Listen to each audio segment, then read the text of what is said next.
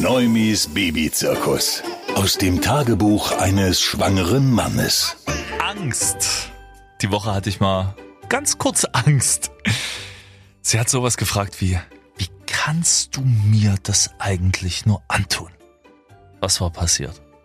Eine Spinne im Bad. Sie hasst Spinnen. Ich habe mich aber geweigert, das arme Vieh tot zu machen und habe gesagt, morgen früh ist die eh wieder weg, also entspann dich. Nix entspannen.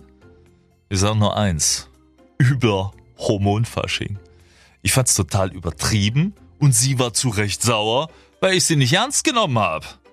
Und dann, ja, bestimmt eine Viertelstunde volle Gefühle in jede Richtung und ich dachte mir, das kann ja heiter werden bis zur Geburt. Und es wurde auch, vor allem heiter. Am nächsten Morgen wir haben ausführlich darüber gelacht und ich habe dann gebeichtet, dass ich mich wirklich unter die Bettdecke verkriechen musste, weil ich sonst wirklich auch laut losgelacht hätte, weil die Situation so surreal war.